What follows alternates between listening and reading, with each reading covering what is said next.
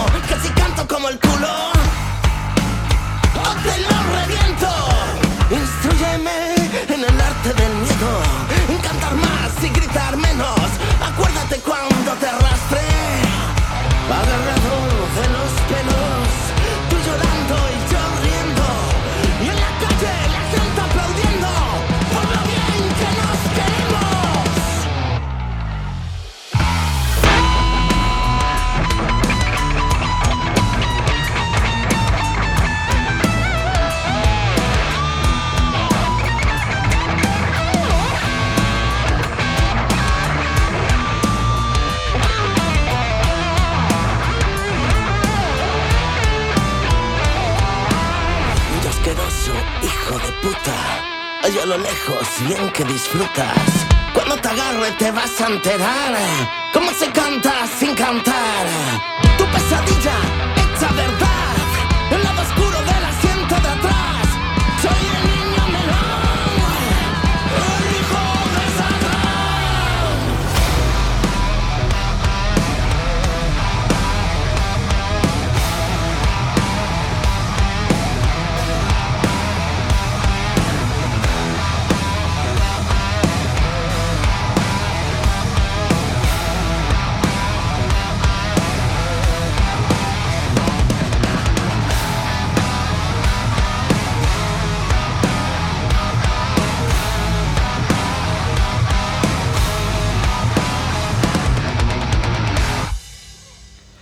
Buenas tardes y bienvenidos a una nueva emisión de Quack and Roll. Otro miércoles más continuáis en Quack FM, la radio comunitaria de A Coruña.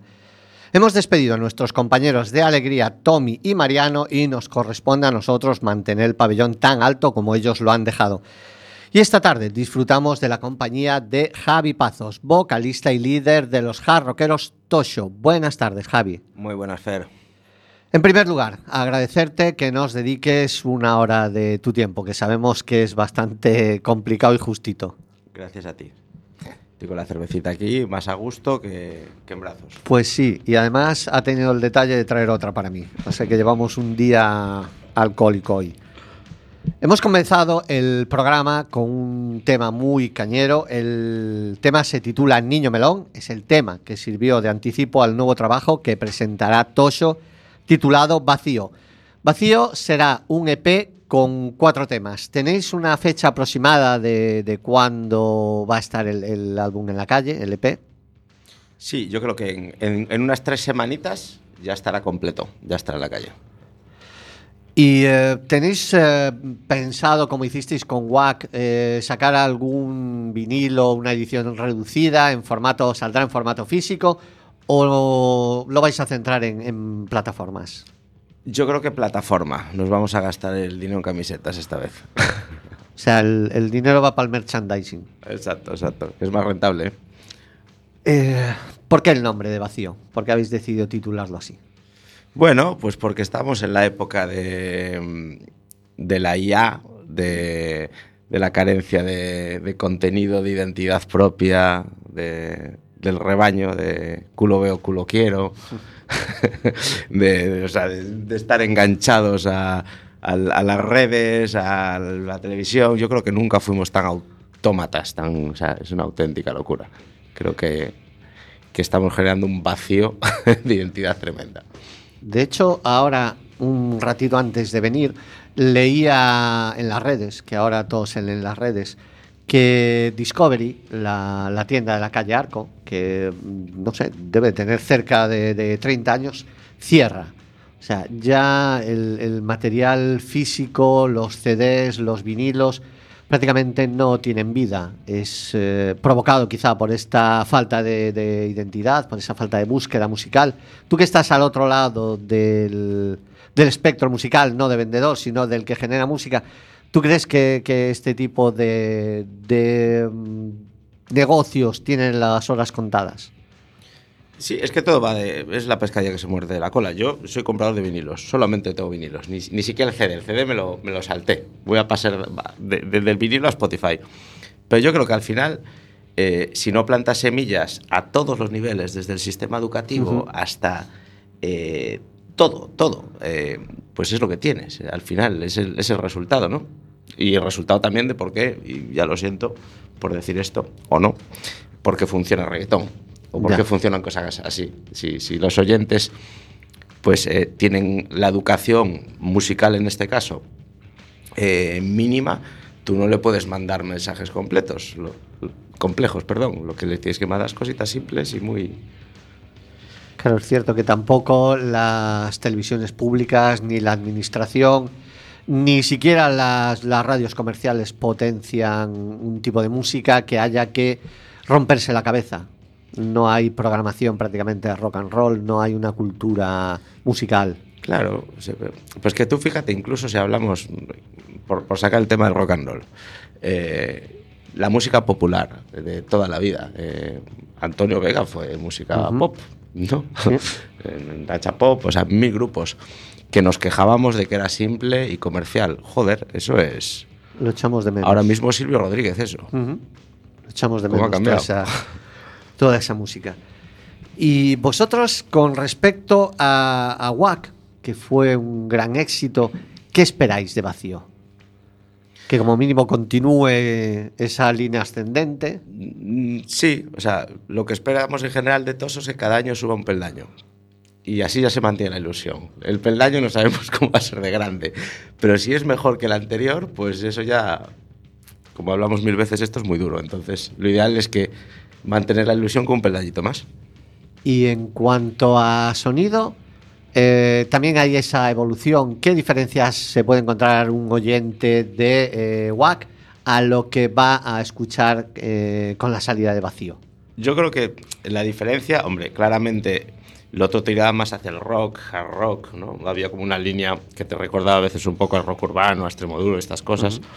Y esto creo que es tira hacia el metal, hacia el rock metal, sonidos más, más duros, o sea, más, más, más pegada.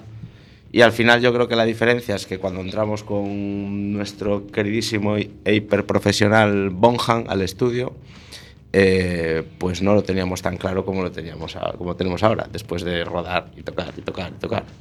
En cuanto a sonido, ¿no? Ajá. Esa era otra de las preguntas. Este álbum lo habéis empezado a grabar en octubre del 2023 y como decías, el anterior, WAC, eh, se grabó en los estudios de, de José Bonham y para este os habéis ido a los estudios Casa do Rock de Bustelo en Santiago y además creo que lo habéis autoproducido, ¿no? Totalmente. La gran diferencia de este al otro es que el otro, además de haberse grabado en Coruña y en, con Bonham, eh, estaba con Lady Stone, con, con el sello de madrileño, ¿no? Y este año, pues dijimos, lo vamos a hacer todos nosotros y a ver qué pasa. Y sí, se grabó ahí en, en Bustelo, básicamente porque la banda empezó siendo de Coruña, como hablábamos antes, y ahora son todos de Santiago. Entonces tenía más sentido grabarlo allí. Claro, es más fácil que se desplace uno que no traerse a cuatro. Exacto, y me toca a mí. Y em, el, el motivo de la autoproducción es que, como decías hace un par de minutos, teníais muy claro el sonido que buscabais. Claro. Es que tú date cuenta que Wax fue una grabación muy larga. O sea, se grabó durante la pandemia, pues un año casi grabando eso. Porque había tiempo, no había mucho concierto, ¿no? Esto desgastó un poquito el, el concepto. Y después también lo, lo machacamos con muchos bolos, muchas fechas durante todo el año. Esto nos dio, pues eso, cabida para eh, incluso hasta desgastar el, el- el concepto de lo que habíamos grabado. Y, y, bueno, fruto también de, de una experiencia pues no muy buena con, con, a nivel de sello discográfico, que no nos aportó más bien el resto, lo puedo decir abiertamente, pues dijimos, venga, lo tenemos claro, creemos que sabemos que hacer las cosas, vamos a probar. Igual nos metemos un castañazo, no sé. Porque sí, en la anterior visita eh, comentabas que habíais fichado por Lady Stone Music y decías, eh, ya veremos dentro de un año qué, qué nos supone. Por lo que veo, desilusión y, y desencanto, ¿no? O, o desengaño a lo mejor. Sí, eh, yo no sé, de- todo depende del listón y los objetivos que tengas.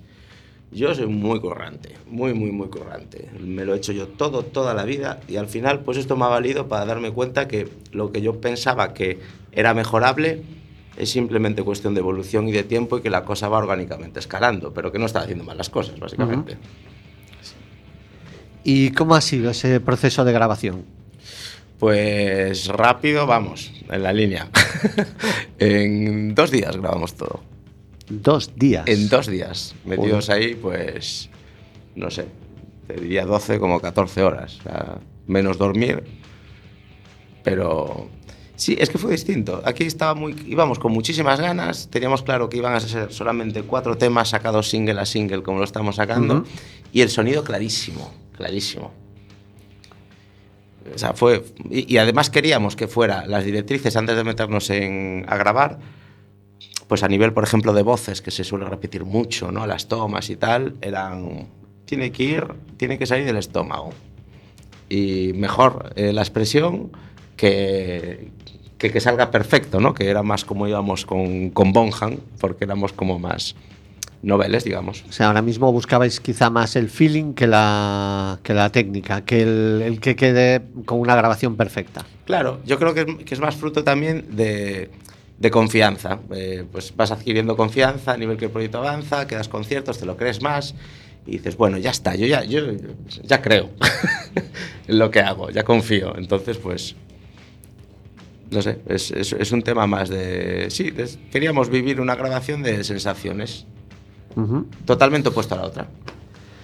La banda eh, sigue siendo la misma desde WAC, que había entrado en aquel momento Senen. eh, sigue Ancho eh, a la batería, sigue Aritz a la guitarra y el Bolu a la guitarra, o ya no es la formación. No, vale, ya cambió, ya cambió. Esto es muy reciente, ¿no? No, el Bolu ya la otra vez que vinimos ya... Yo, yo no sé si había, ya se había ido o al, o al poco se fue. Bueno, ahí estaba eh, Arich, en efecto, para sustituir al Bolu. Eh, ahora mismo Arich eh, se fue y está Mark, Mark que es el guitarrista de Fillo Corvo, de la otra banda de, Ajá. y de Portofranco, la otra banda de, de Anso, del batería. Y está Santi, eh, que es el, el guitarrista de Descarayas. Ajá. Descarayas tocó hace poquito aquí con Manolo Cabeza Bolo en la Mardi Gras. La Mardi. Entonces, eh, para el proceso de, de composición, en WAC básicamente lo habíais hecho entre tú y, y Bolu, las composiciones. ¿Esta vez las has compuesto tú o has tenido colaboración por parte de gente de la banda? No. Wack se compuso entre yo y Bolu y este fue otro motivo. Es que Wack llevaba grabado desde eh, antes de que se editara el primer EP. todos los temas. O sea, se desgastó demasiado ese concepto. Por eso queríamos ahora que fuera tan compacto. Comprimido. Claro, y tan corto. Teníamos ganas de sacarlo. Eh, no, de esta vez directamente.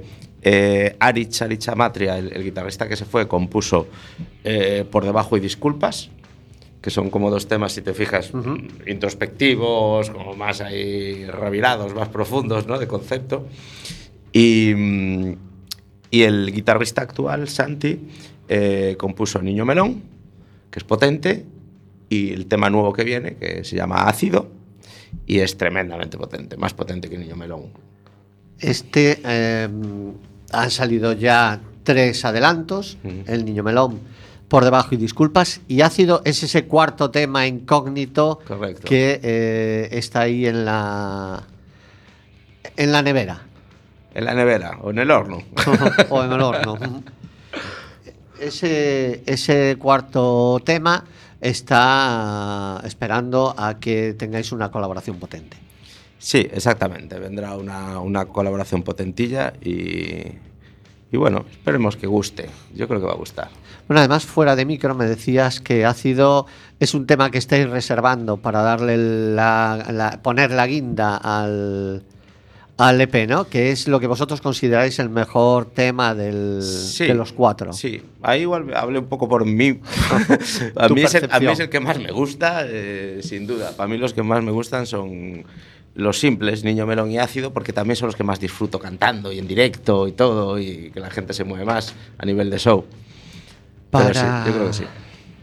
para la presentación, Sí. este sábado, este sábado que es día, que es día 4, Tres. día 3, Día 3. Hoy es día 31, sí. Este sábado, día 3, os vais a la Credence.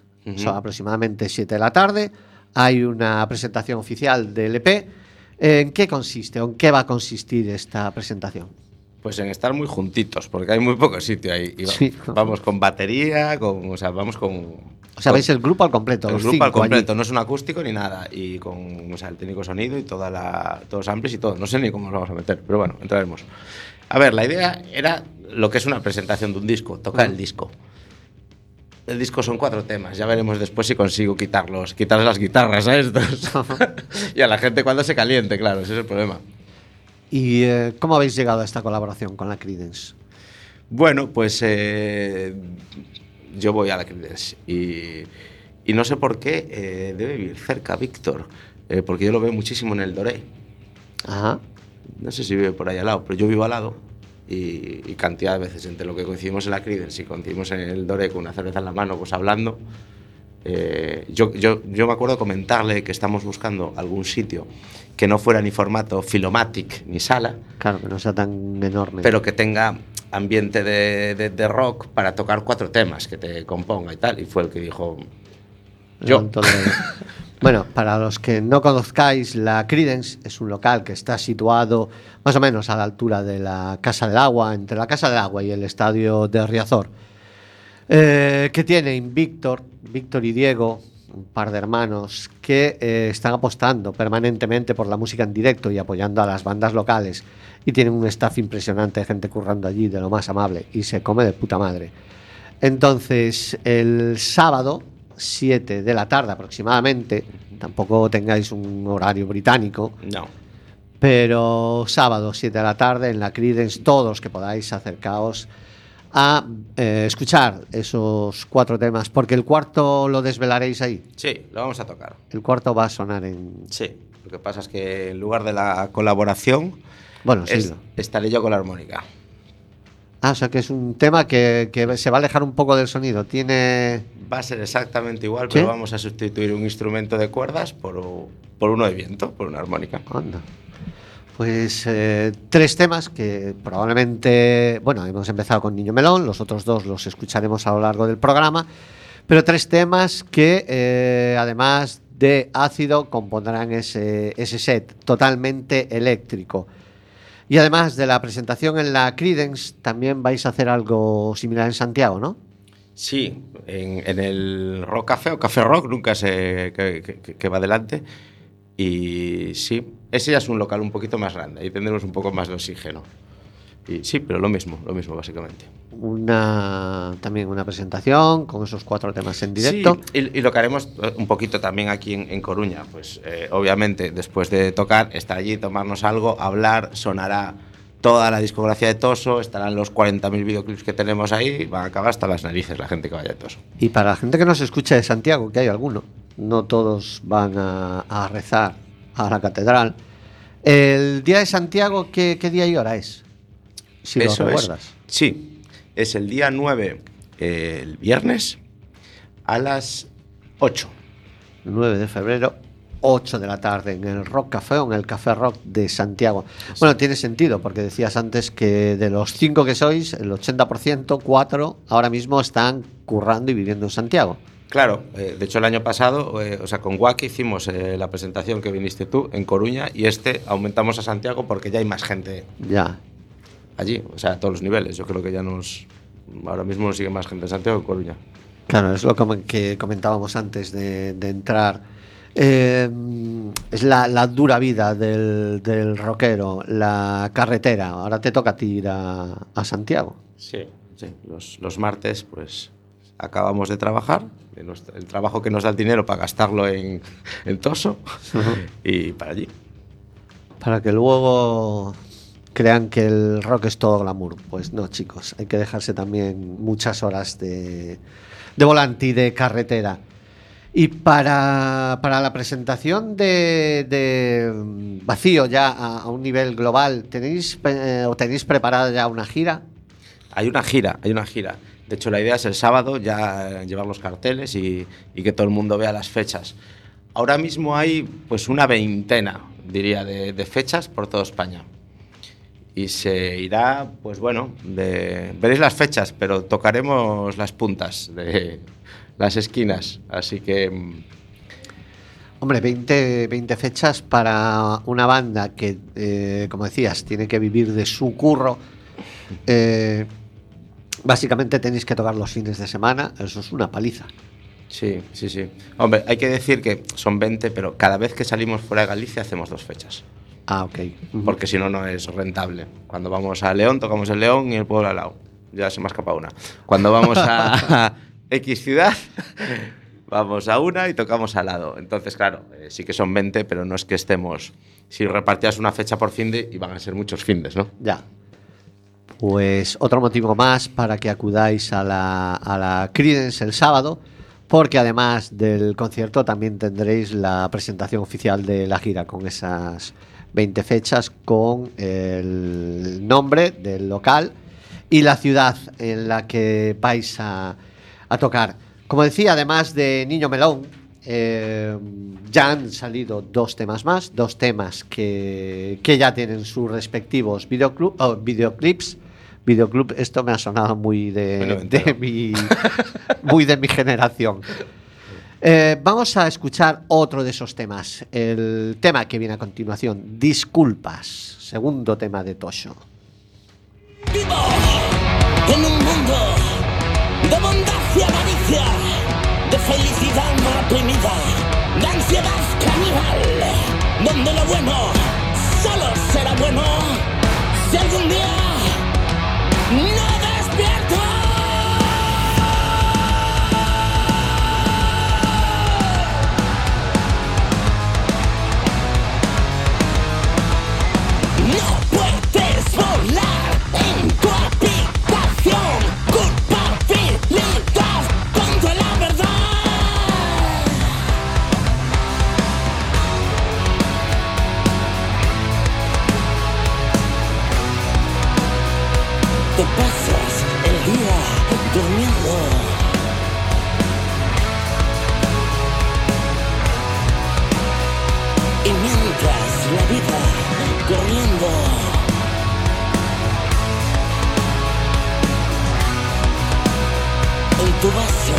ya no queda nada.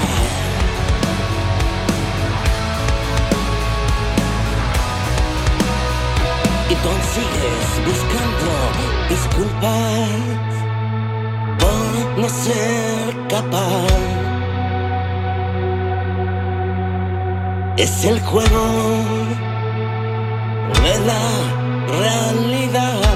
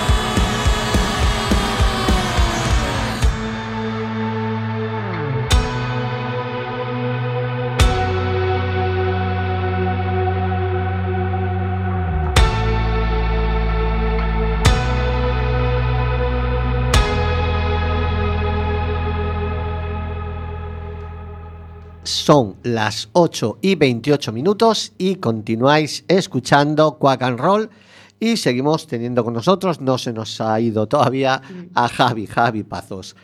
Eh, Tocho, sois una banda muy visual, utilizáis perfectamente las redes sociales, de hecho los tres temas que, que ya habéis presentado del EP, habéis hecho tres videoclips, el primero, Niño Melón, el primero, eh, la Coruña es muy pequeña se grabó en la escuela de, de boxeo Azteca, que es eh, de mi primo. Correcto. Este, mi Y- primo Luis. Y a la cual yo he ido. Lo he tenido que dejar porque por un hombro, por una lesión, pero yo he ido, he ido tiempo ahí. Y sí, sí, sí. Y bueno, y ahí está, pues, em, eh, Alex, eh, de, bueno, uno de los miembros de Conflicto. De conflicto. ujú. eh, que es, eh, siempre digo que es mi primo y al final no es mi primo, es primo de, de mi primo, llevo llamándole primo toda la vida. ¿no? y, y fue en el que un poco le salió la, la idea de, oye, pues joder, esto habla de El Niño Melón, que básicamente es una canción de rabia que habla del, de ese personaje que siempre está rajando de ti por detrás y después cuando te bajas del escenario te ofrece una cerveza. Ajá. habla de rabia, pues ¿por qué no lo hacemos aquí? Mira. Además, es un. Es un, un clip donde estáis tocando en directo, el ring detrás y, y es un clip impresionante. ¿eh? Sí, yo con, tenía- toda, con toda la rabia que tiene Tocho en directo. Yo tenía muchas ganas eh, de un videoclip, videoclip, todos tocando y ya está. Si te fijas, o sea, no tenemos Sí, sí. ninguno, son todos como com- montajes complejos, rock and roll tocando en directo. Y eh, el niño, el niño melón. Recuerdo la vez anterior que tú estuviste aquí, nos habías dicho que el niño melón en su momento fue una banda, bueno, una banda no, eras tú mismo Sí. con un bombo y una guitarra Sí, en sí, Barcelona. Sí, sí, sí. Sí. Mm. Eh, bueno, exactamente, fue pues, un proyecto que tuve yo solo, que estuve, a día de hoy puedo decir que es el proyecto que más conciertos he hecho en mi vida, toqué de arriba abajo de España, pero era otra cosa totalmente distinta. Pero es que aparte del nombre de ese proyecto, de una canción que ya se llama El Niño Melón en su momento, era, era yo, de pequeño. Yo era, un, era el demonio en miniatura, era una persona con- que siempre la estaba liando y mi padre me llamaba El Niño Melón. Y se me ocurrió pues ponerle ese nombre al tema. Eh, decías que tenías eh, o que querías grabar un disco que mostrase, o un disco, un vídeo que mostrase la rabia de Tosho, la fuerza. eh, eso lo habéis hecho en Niño Melón.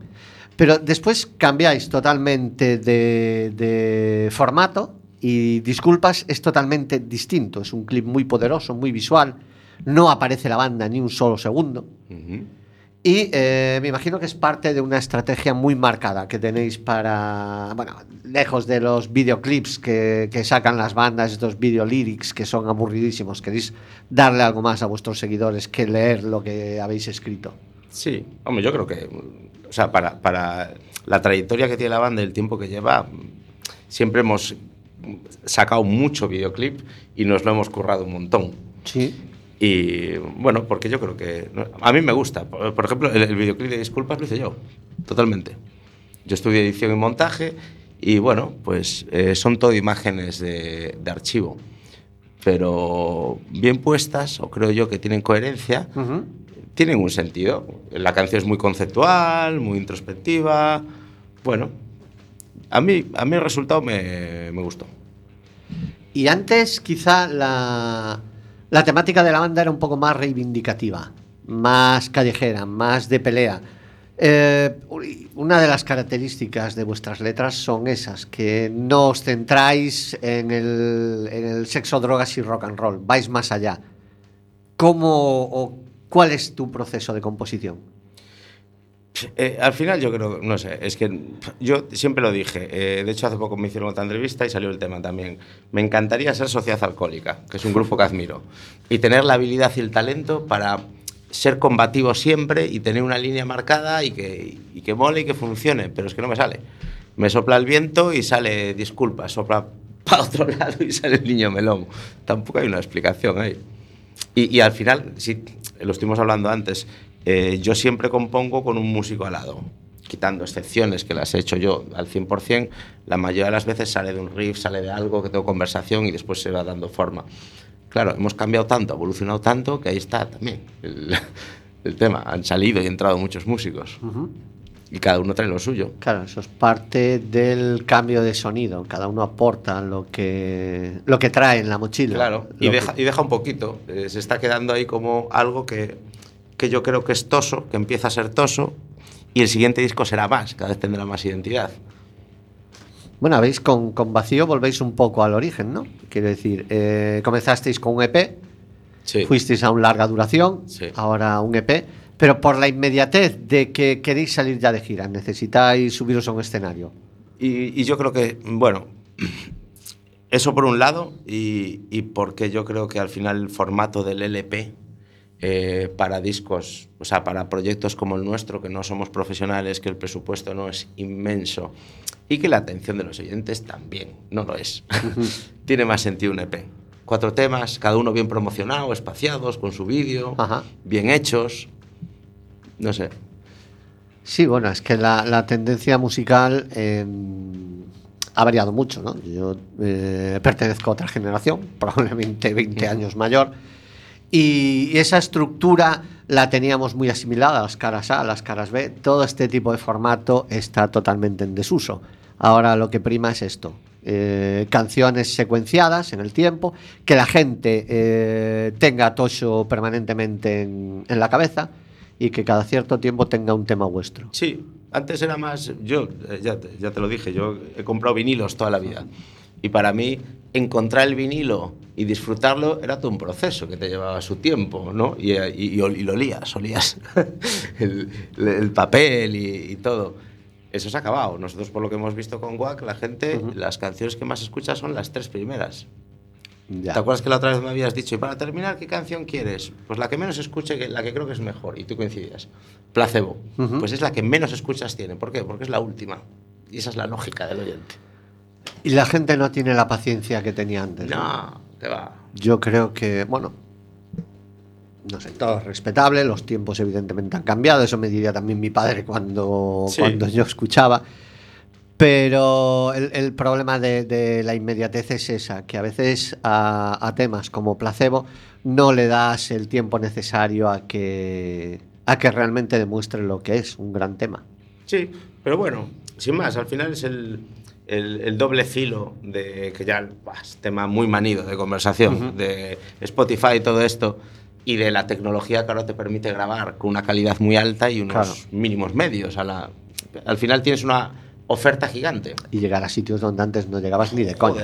o sea, Yo, hombre, pues tu edad no tengo, pero, pero, pero llevo veintipico años en, en, esta película y me acuerdo el primer disco que grabé, pues, es que escalar tres montañas y cruzar cuatro ríos. O sea, eso era la hostia. Y para, para eh, el vídeo de Por Debajo hmm. habéis utilizado también un montaje del making of, de la grabación del disco. Sí. O sea, esos dos días concentrados en cuatro minutos y pico que puede durar por debajo. Sí, también un poco. Nos hemos desquitado de, de, todo lo que no hicimos de forma fácil e inmediata, nos lo hemos quitado. Estas son imágenes que grabé yo también. Y además, eh, da un poco eh, de visibilidad a lo que hace una banda en, en, o sea, en un estudio de grabación. Sí. Que mucha gente no está acostumbrado a ver a nadie grabando, a nadie detrás de una pantalla, con una, con una mesa de mezclas enorme. Claro, yo creo que teníamos ganas de, de, de que la gente viera lo que hay dentro, de, o sea, de humanizar y darle naturalidad al proyecto de Toso a imagen visual, a, a, nivel visual, ¿no? Porque con tanto videoclip, con tanto montaje que, que, teníamos antes, al final no dejas ver a la gente qué es lo que está haciendo, ¿no? Quiénes son, cómo se ríen o se cabrean. O... Ajá. Y la grabación la hacíais por pistas, cada uno hacía la, sí, claro, sus temas. Como, como todas las, las demás. Ahora mismo es otra también, otra diferencia con respecto a lo que, a lo que en mi tiempo se escuchaba. Antes hablábamos de la gira y me decías ahora, fuera de micro, que el, más o menos esas 20 fechas que tenéis eh, están concentradas entre enero y junio y que a partir de ahí empiezan los festivales. Ya habéis tocado en festivales como Rocking Carballo o como el Martelazo Rock. ¿Qué diferencia hay para un músico eh, tocar en un gran festival a hacerlo en, en sus propios bolos? Eh, te decía que para mí me parece más difícil, que hay que currárselo más, que tienes que eh, concentrar a gente que no te conoce, que no se vaya al chiringuito a pedir la cerveza. ¿Tú crees que eso no es así? Que es más fácil. Como para todo, interpretaciones, ¿no? Mi opinión, depende de qué sala y depende en qué momento y qué festival. Es ya. decir, eh, yo en Coruña no necesito mover a la gente. Claro, en juegas en casa. En Barcelona no me conocen el tato. Entonces, esa es una plaza jodida, esa es una plaza difícil. Eh, los festivales, pues también, pues nos ha tocado alguno que tocas de segundo, de segunda banda, y ostras, pues bueno, ahí tienes que lidiar con gente que, que está reservándose, ¿no? Ya. Pero te, te, toca, pues yo qué sé, en el Rocking Carballo, que ya tocas de la mitad para adelante, y claro, el, el concepto de la gente que va a un festival es desconexión eh, van a pasárselo bien, a escuchar un género musical, que si tu proyecto está dentro de ese género va a encajar, y van a beber. Entonces, bueno, depende del punto de vista. ¿Y vuestro planteamiento de un show es diferente al, al de una sala? ¿O básicamente hacéis el mismo tipo de concierto? A tirar para adelante, a darle caña y que la gente salte y baile. Hmm, buena pregunta, ¿eh? No, yo creo que, o sea, de forma orgánica, el planteamiento eh, es distinto porque tú no tienes la conexión tan directa que tienes en una sala. O sea, tú no ves a nadie, ahí hay miles de personas.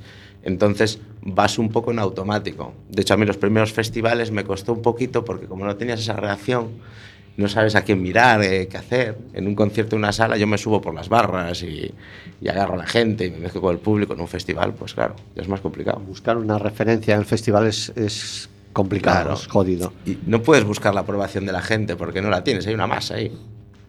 Y para los que no conozcan a Tosho, para estos de Barcelona, para el de los festivales, que estáis encuadrados y todavía no saben quiénes sois, ¿qué se pueden esperar de un show de Tosho, de un bolo de Tosho?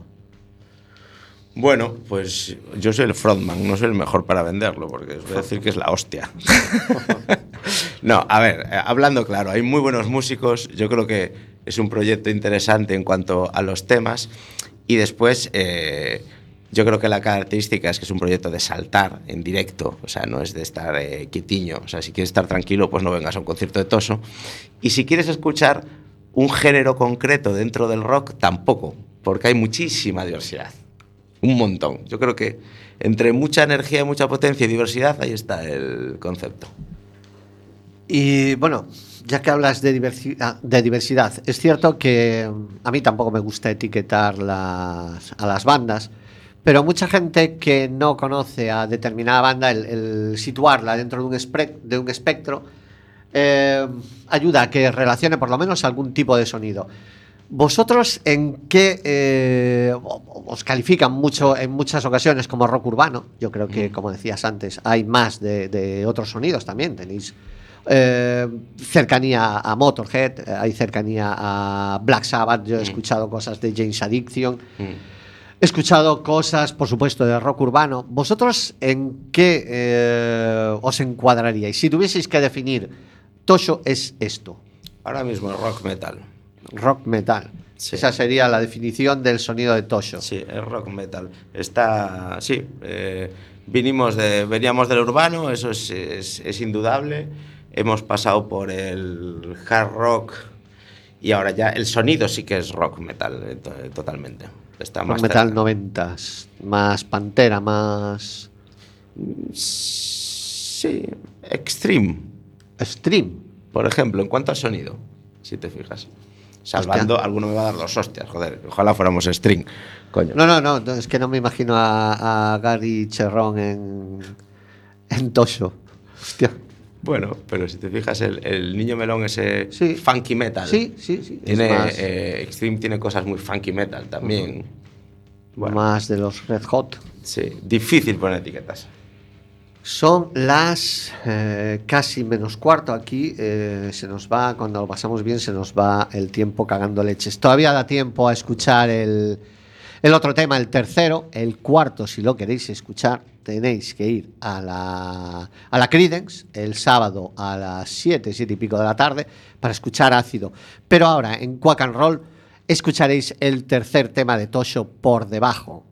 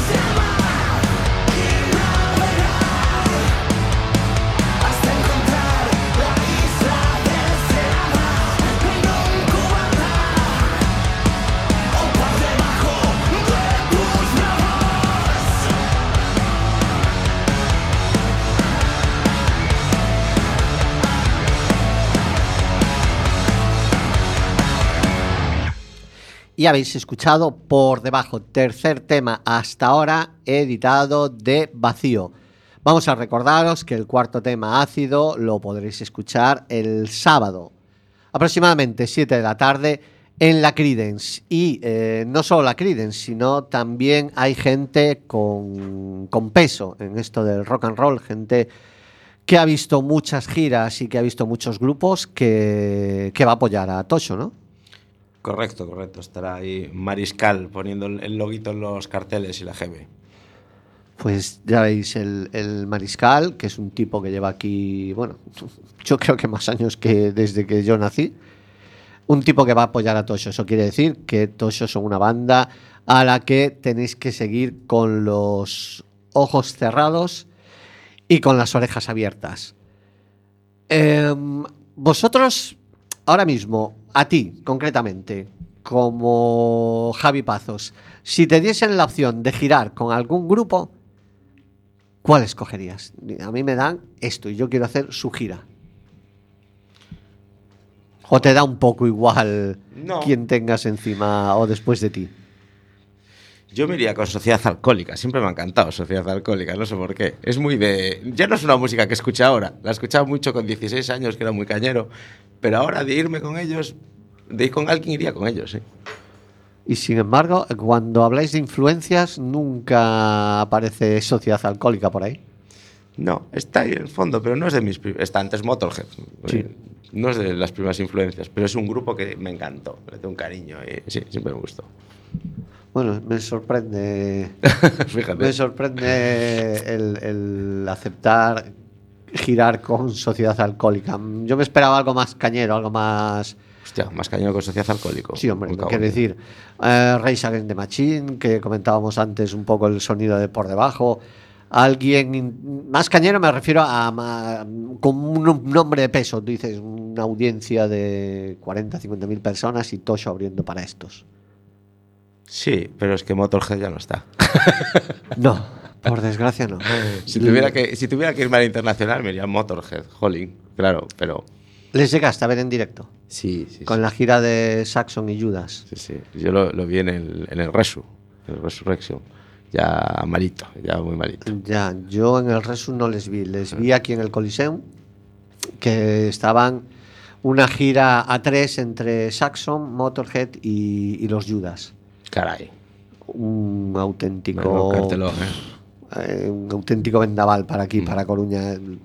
Mm, A ver si, si traen un poquito de, de rock and roll, si nos escucha el concejal de cultura o la concejala, ya no sé ahora mismo quién es, que ponga un poquito de rock and roll, To- que no por todo es cierto, Morriña Fest. Todo eso en el noroeste estaría bien también, ¿eh? Pues como, Que es imposible. como insinuación, mm, sí, un poquito de, de rock and roll, no todo va a ser Morriña, ni va a ser Ana Mena, ni cosas de este tipo. El indie está muy bien, pero hay más cosas. Hombre, yo creo que el. No sé, es mi opinión. Pero el, el ambiente musical en, en Coruña, mm, en cuanto a bandas locales, está creciendo eh, a pesar de. Sí, a pesar. A pesar de. Pero crece, ¿eh? Sí, sí, muchísimo. Hay bandazas. y, y de todos los géneros, ¿eh? De todos los géneros. Hay musicazos, bandazas y proyectazos. Nosotros hemos tenido aquí pues a, a Misuria que hacen un, un blues del, del Delta con, con casi 100 años de antigüedad. Hemos tenido a Dara que hacen rock en gallego. Eh, habéis estado vosotros.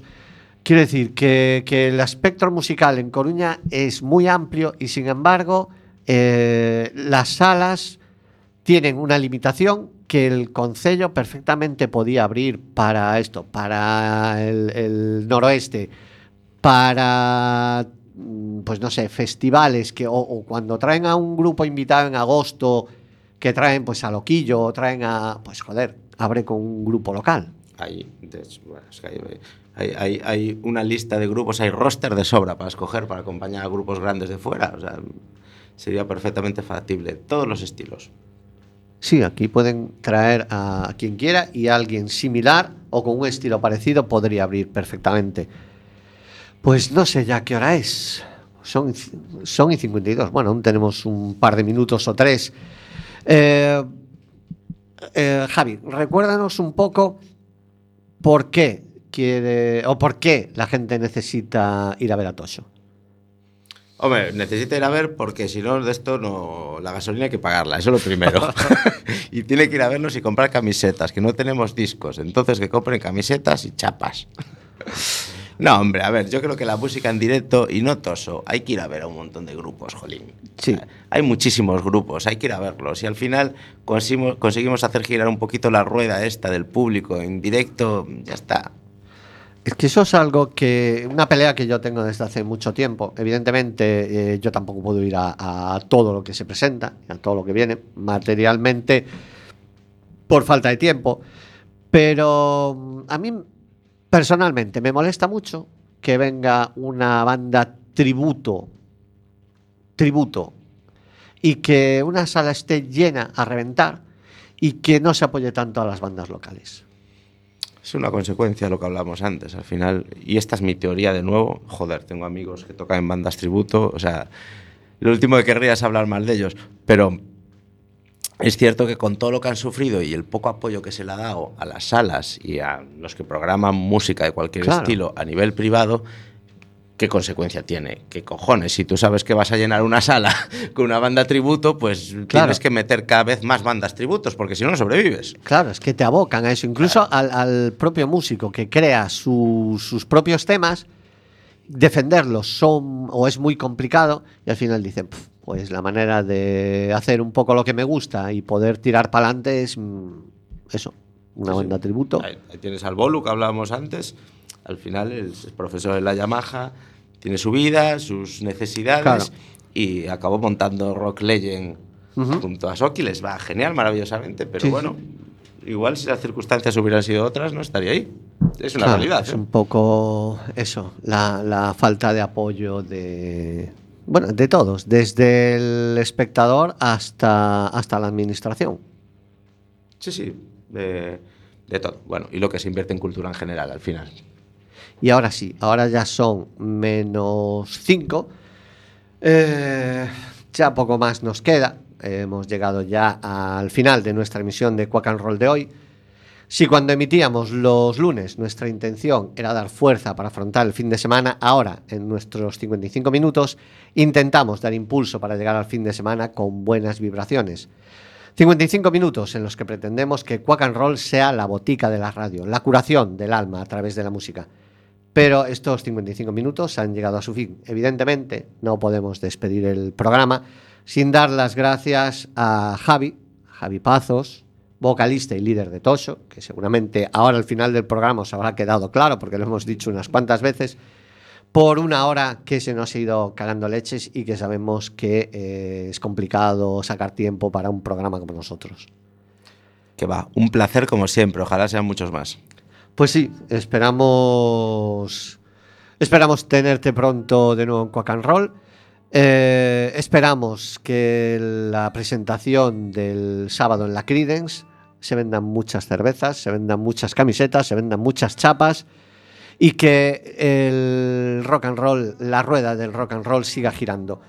Nosotros volvemos el próximo miércoles a subir a los estadios José Couso, he dicho estadios, me acaba de mirar Nerea con una cara, a los estudios José Couso de Cuac FM, la radio comunitaria de A Coruña. Hasta entonces, Nerea y Fer, os deseamos lo mejor.